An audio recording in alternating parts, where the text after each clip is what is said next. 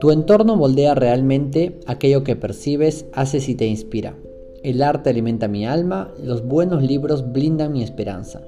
Las conversaciones profundas aumentan mi creatividad. La música deliciosa eleva mi corazón, las vistas hermosas fortalecen mi espíritu y lo único que hace falta es una sola mañana llena de positivismo que proporcione una descarga monumental de ideas ingeniosas que eleven a toda una generación. Y tengo que decir que inspirar a la humanidad es la labor sublime a la que se dedica la élite del 5% del mundo.